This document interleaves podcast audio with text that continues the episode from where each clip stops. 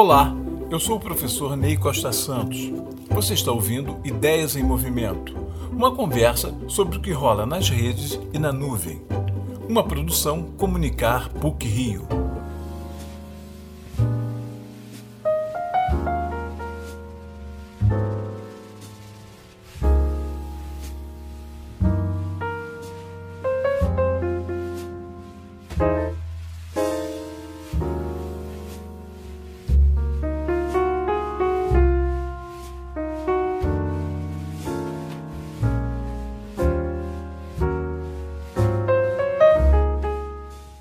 Que restetile de nos amor, o que resta de nossos amores. É uma canção francesa dos anos 40 que foi gravada lindamente por João Gilberto em 1991. Ela nos pergunta o que restou dos beijos roubados, dos cabelos ao vento, e ao final ela mesma responde que tudo está dentro de uma nuvem como um querido retrato de nosso passado. Melancolia à parte, em O Festival do Amor, filme de Woody Allen em exibição em algumas salas e plataformas de streaming, um velho crítico e professor de cinema vai ao Festival de San Sebastián, na Espanha, acompanhando sua mulher, assessora de imprensa de um jovem e pretensioso diretor francês, cujo filme está em competição. Ele percebe que possivelmente os dois estão tendo um caso e que não há muito que fazer diante disso. Com a charmosa médica que o atende de uma leve crise de ansiedade, ele fantasia alguns de seus filmes preferidos, que agora, com ela participando, estão no tempo presente de sua vida.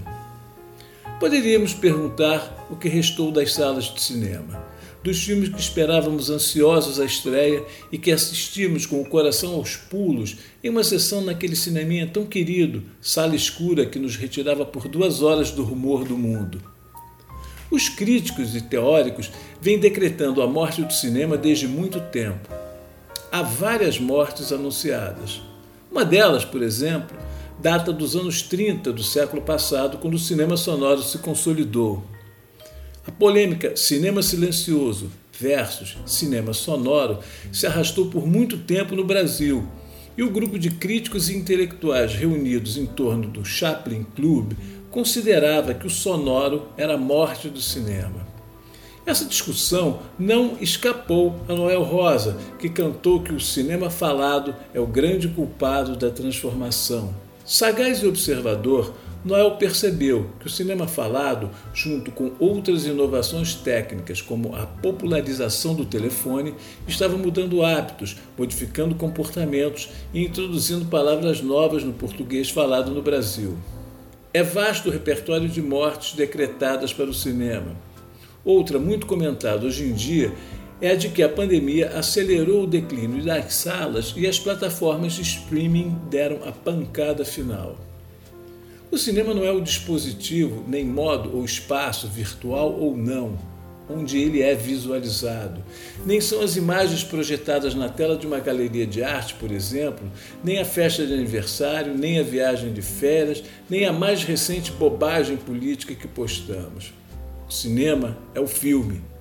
É aquilo que tem um começo e um final determinado pela cartela escrita The End. Hoje, a tela escurece, deixamos que os créditos finais, letras brancas sobre fundo preto, corram lentamente na tela enquanto pensamos no que vimos. De alguma maneira, é o que se pergunta Woody Allen ao final de Festival do Amor. Por que certos filmes permanecem em nós? A nossa memória não é estática e os filmes promovem uma atualização constante do passado individual e o projeta representificado aqui e agora. O professor do filme de Woody Allen é feio e simpático e cultiva gostos cinematográficos que parecem insólitos e muito distantes dos de sua família no almoço. Quando Mort Rifkin, o crítico, inventa dores ou doenças imaginárias somente para poder ver e ouvir aquela linda médica espanhola, é porque nesse momento aquele é o seu filme aquele que sua imaginação está realizando junto a todos aqueles que viu e permaneceram em sua memória afetiva. No caso de Woody Allen, daqueles que filmou ao longo de sua vida. Não sei se foi a invenção do controle remoto com seus botões de pausa, aceleração e parada uma das muitas mortes do cinema, mas há críticos e teóricos que juram que sim.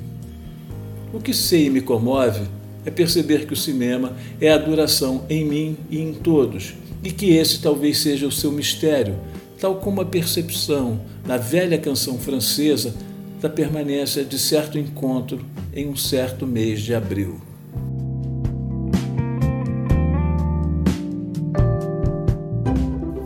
Você ouviu Ideias em Movimento, uma produção Comunicar PUC Rio. Até a próxima!